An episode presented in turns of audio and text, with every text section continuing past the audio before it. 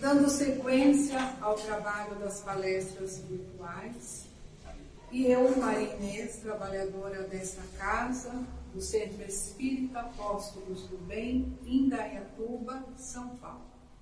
Primeiramente, convido a todos para que juntos, unidos em pensamento, em coração, possamos agradecer a Deus Pai por mais essa oportunidade de estarmos aqui aprendendo, na busca do nosso aprimoramento moral. Que Deus, nosso Pai, ilumine a nossa mente e o nosso coração. Que os benfeitores amigos também nos amparem, nos auxiliem. E assim vamos dizendo, Pai nosso que estás nos céus, santificado, Senhor, seja vosso nome Venha a nós o vosso reino, seja feita a vossa vontade, assim na terra como no céu. O pão nosso de cada dia nos dai hoje. Perdoai, ó Pai, as nossas ofensas, assim como devemos perdoar a quem nos tem ofendido, e não nos deixeis cair em tentação, mas livrai-nos de todo mal. Que assim seja, graças a O tema de reflexão da noite de hoje é: seja vosso falar sim, sim, não, não.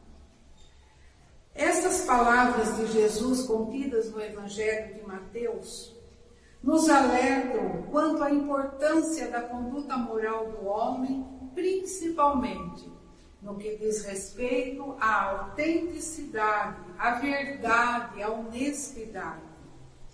Mas quando se fala em conduta moral, nós precisamos primeiro entender o que é a moral. Então sabemos que são regras, são leis, princípios estabelecidos por um grupo, uma sociedade, sempre com a finalidade do bom relacionamento, do bem-estar entre as pessoas. Então, essas regras que são criadas, estabelecidas, elas estarão sempre de acordo com o grau do conhecimento cultural, social, político, religioso, econômico de um grupo ou de uma sociedade. E assim, cada um estabelece suas normas de conduta moral, que essas condutas que essas regras poderão, num certo ponto, ser boas ou não. Sabemos que a doutrina espírita é ciência, é filosofia, é religião. A filosofia abrange a concepção geral da vida e define a moral como sendo a ciência do dever e a arte de bem viver. Então, o homem terá compreensão da vida através das regras morais, dos ensinamentos, da educação que lhes são ensinadas de geração a geração. Aí entra a grande importância da família, porque é ali que vai ser moldado o caráter da criança e do futuro cidadão. Então, as regras morais se forem estabelecidas pela imposição, jamais irão dar um bom resultado.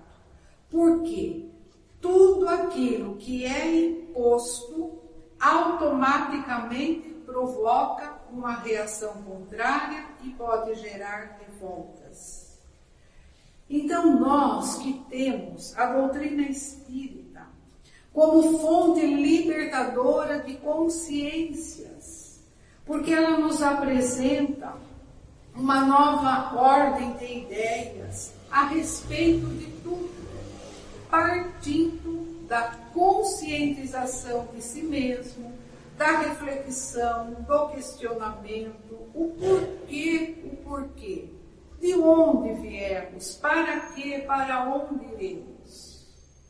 O Espírito da Verdade nos fala: Conhecereis a verdade e a verdade vos libertará. Também em O Livro dos Espíritos, na questão 629, Kardec pergunta aos espíritos superiores. Que definição se pode dar sobre moral? E a resposta: moral é a regra de bem proceder, distinguir o bem do mal. Fundamenta-se na observância das leis de Deus. O homem procede bem quando tudo faz para o bem de todos. Então Kardec nos esclarece também que o homem de bem, ele deve refletir sobre seus atos, interrogando a própria consciência. Ele deve ser bom, humano, benevolente com todos, sem exceção. Diante disso, nós entendemos também que é a força moral na conduta do homem de bem que o faz agir naturalmente, sem preconceitos, sem discriminações, respeitando todas as convicções, sem atacar, sem agredir aqueles que também não aceitam as suas opiniões. Então, o homem de bem, ele respeita todos os direitos do seu semelhante, assim como deseja que os seus também sejam respeitados. Lá no Evangelho encontramos: não faça para o outro aquilo que você não gostaria que lhe fizesse. Jesus, Mestre dos Mestres, através de seus ensinamentos contidos no Evangelho, nos ensina a moral cristã. Ele nos adverte, nos orienta, nos incentiva, nos esclarece, possibilitando a todos uma vida melhor a partir da melhora da nossa conduta. Então, esta recomendação de Jesus Seja vosso falar sim, sim, não, não. Ele nos ensina o valor da verdade, da autenticidade. Mas, infelizmente, como aborda Richard Simonetti em seu livro Para Rir e Refletir, que aqui nós temos, ele nos fala que o que mais se faz presente na vida das pessoas é a mentira. A mentira está na raiz de todos os males, estendendo-se como uma erva daninha no relacionamento social, gerando calúnia, maledicência, demagogia, hipocrisia. A grande massa da população é indiscutivelmente assediada pela mídia, pela internet, pelos meios de comunicação, as grandes redes de grande potência, onde os objetivos são puramente mercantilistas, condicionam hábitos que interferem na maneira de viver das pessoas, como de duvidoso valor nutritivo aparecem como fontes de vitalidade. Substâncias inofensivas, sem utilidade nenhuma, transformam-se em substâncias miraculosas, capazes de resolver vários problemas de saúde. As redes comerciais exploram a bolsa do povo mas em nome da economia. As propagandas enganosas que passam falsas ideias, que indiretamente condicionam o indivíduo que para ser bem-sucedido, ter progresso, sucesso, ele, para ter o seu status, é necessário o uso do fumo, drogas, bebidas, etc, etc. Então, se prestarmos atenção, todo o mal do mundo está associado à mentira. Porque se não existisse a mentira, não haveria adultério, estelionato, corrupção, políticos que se vendem, pessoas desonestas, etc, etc. Então a mentira, longe de resolver os problemas, apenas os transfere acarretando maiores débitos e consequências desagradáveis. Quantas vezes nós todos já ouvimos que é dito ao credor: Fulano não está, viajou, não está no momento. Sem falar ainda nos meios da informática, onde as desculpas, ou melhor, as mentiras ou fakes, são tão frequentes. Então é bom lembrar de que toda dívida transferida é uma dívida acrescida. Um caso muito interessante que Richard Simonetti menciona nesse livro nos fala o seguinte: diz que um homem se gabava de viver as mil maravilhas com a sua mulher e seus filhos. Um amigo que sabia de coisas por ele ignoradas recomendou-lhe que testasse os seus familiares, dizendo enfaticamente a cada um esta frase: Eu sei de tudo. E assim fez. Qual foi a sua surpresa? Onde todos mostraram a face oculta, tentando se justificar. A esposa estava enrolada com grandes débitos bancários. O filho confessou que usava drogas. A filha que havia praticado um aborto. A sogra que o difamava constantemente. A empregada o roubava descaradamente.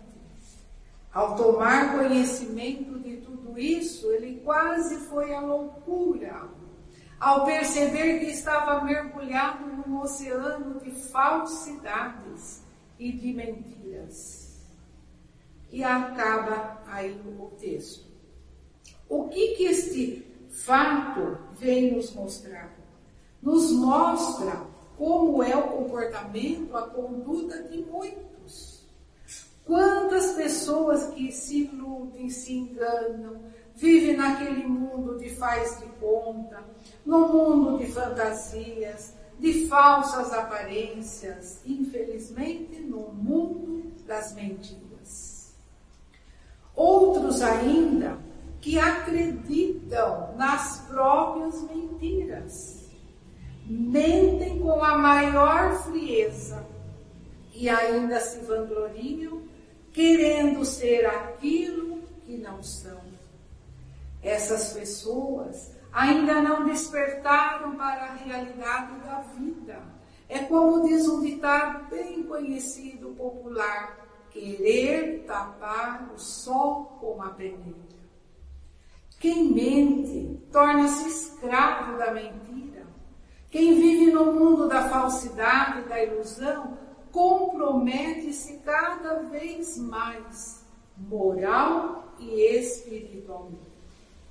Aí Richard Simonetti ainda fala assim para nós. Quem de nós não conhece a história de Pinóquio? Boneco feito gente cujo nariz crescia sempre que mentia. Se isso acontecesse com as pessoas que mentem, seriam raros aqueles que evitariam as narigadas. Então, infelizmente, é a imaturidade que leva o indivíduo a mentir. E enquanto ele não se conscientizar que é a própria vítima que é o mais prejudicado, ele continuará a ser escravo das suas próprias mentiras. E assim procedendo, muitas vezes mente para tirar vantagem em tudo ele foge às suas responsabilidades, procura livrar-se dos problemas, mas usando da mentira. Então faz-se necessário, sim, essa reflexão sobre a importância da conduta moral diante da vida. Nós devemos saber dar o devido valor a tudo e a todos. Nós temos que saber discernir, tendo a convicção, tendo a firmeza e saber tomar as melhores atitudes. Então, para isso, é necessário que se compreenda sobre a diferença entre, primeiro, o viver e o existir. Por quê? Todos existem, mas nem todos sabem viver. Qualidade e não quantidade. Conteúdo e não contingência. Paz e não aflição. Serenidade e não a ansiedade tranquilidade e não inquietação, esperança, otimismo e não o desânimo e pessimismo, amor fraterno, verdadeiro e não o amor egoísta, doentio, que visa apenas interesses e conveniências. Emmanuel, pela psicografia de Chico Xavier, fala-se para nós. Não podemos cair no mundo do desculpismo, da mentira, que é a porta de escape de quem abandona as próprias obrigações e deveres. Então aí nós entendemos o que? Quantos procuram se justificar de iludindo, enganando, mentindo, mas ainda não entenderam que isso não os livra da própria consciência e do resgate das suas atitudes. Com certeza já ouvimos estas palavras. Podemos enganar muitos por muito tempo, mas nem todos ao mesmo tempo, principalmente enganar, mentir para nós mesmos. E quantas pessoas usam das mentiras para justificar as atitudes infelizes que adotam. Outras vezes, tem, a, a pessoa tem consciência de que está fazendo algo errado, mas ela não admite que faz. Então, como a gente ouve falar, Fulano acredita na própria mentira.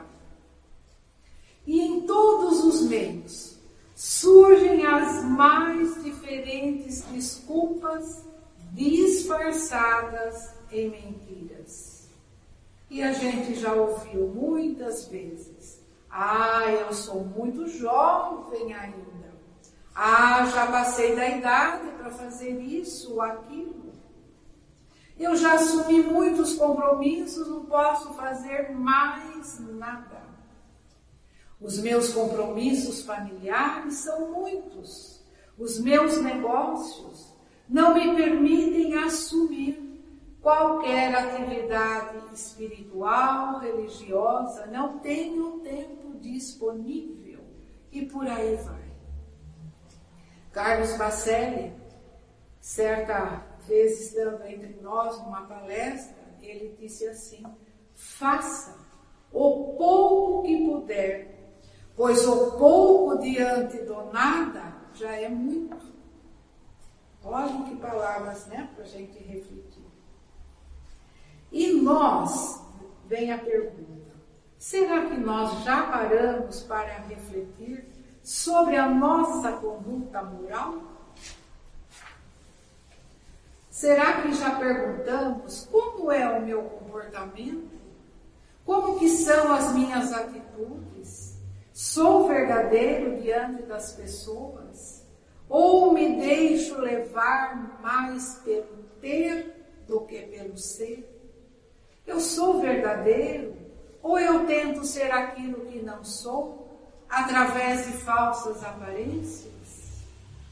O Evangelho vem nos advertir.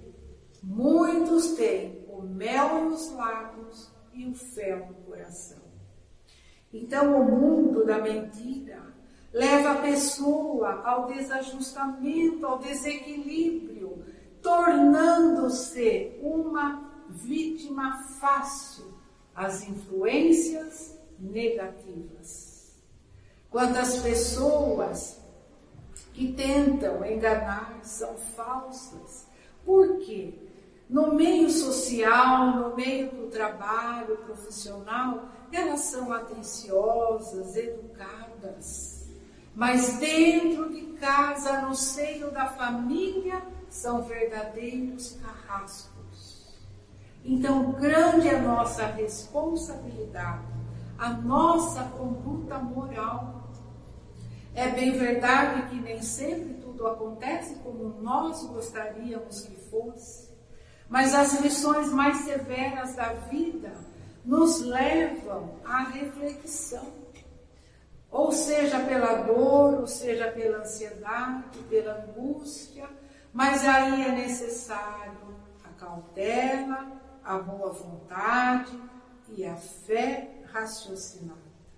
Devemos ter paciência, perseverança e autoconfiança, porque na vida tudo passa.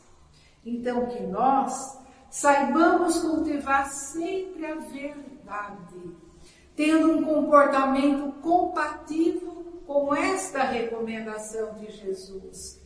Seja o vosso falar sim, sim, não, não.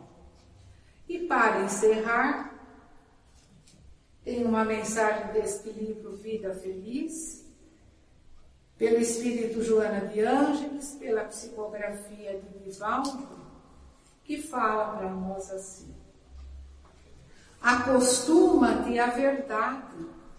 O hábito da mentira, também chamada inocente, social, levar-te às graves, empurrando-te para o lodaçal da calúnia, da maledicência a fagulha produz incêndios semelhantes aos gerados pela labareda crepitante. Os grandes crimes se originam em pequenos delitos, não alcançados pela justiça, que ensejam o agravamento do mal. Usa da severidade moral para contigo não caindo nas conveniências e interesses pessoais. Cada pessoa responde por si mesma e os seus atos ficam gravados na consciência. Seja você o aprendiz constante na busca do progresso moral. Agora então, Convido a todos para que juntos, companheiros encarnados, desencarnados, possamos elevar o pensamento até Deus nosso Pai, agradecendo pelo dom da vida, pelas oportunidades do aprendizado, e que essas vibrações amorosas também possam chegar aos nossos lares familiares, aos nossos irmãos que se encontram em asilos, orfanatos, nas penitenciárias, aqueles que estão no leito de dor, que estão passando por situações difíceis, aos marginalizados, abandonados, que possam, neste momento, Senhor, serem envolvidos por esse bálsamo restaurador, que recebam o amparo material e o espiritual. E assim, agradecidos por mais esta oportunidade, nós nos despedimos com a oração que o Mestre Jesus nos ensinou. Pai nosso, que estais no céu santificado, Senhor, seja vosso nome. Venha a nós o vosso reino, seja feita a vossa vontade, assim na terra como no céu. O pão nosso de cada dia nos dai hoje. Perdoai as nossas ofensas, assim como devemos perdoar a quem nos tem ofendido. E não nos deixeis cair em tentação, mas livrai-nos de todo o mal. Que assim seja. Graça.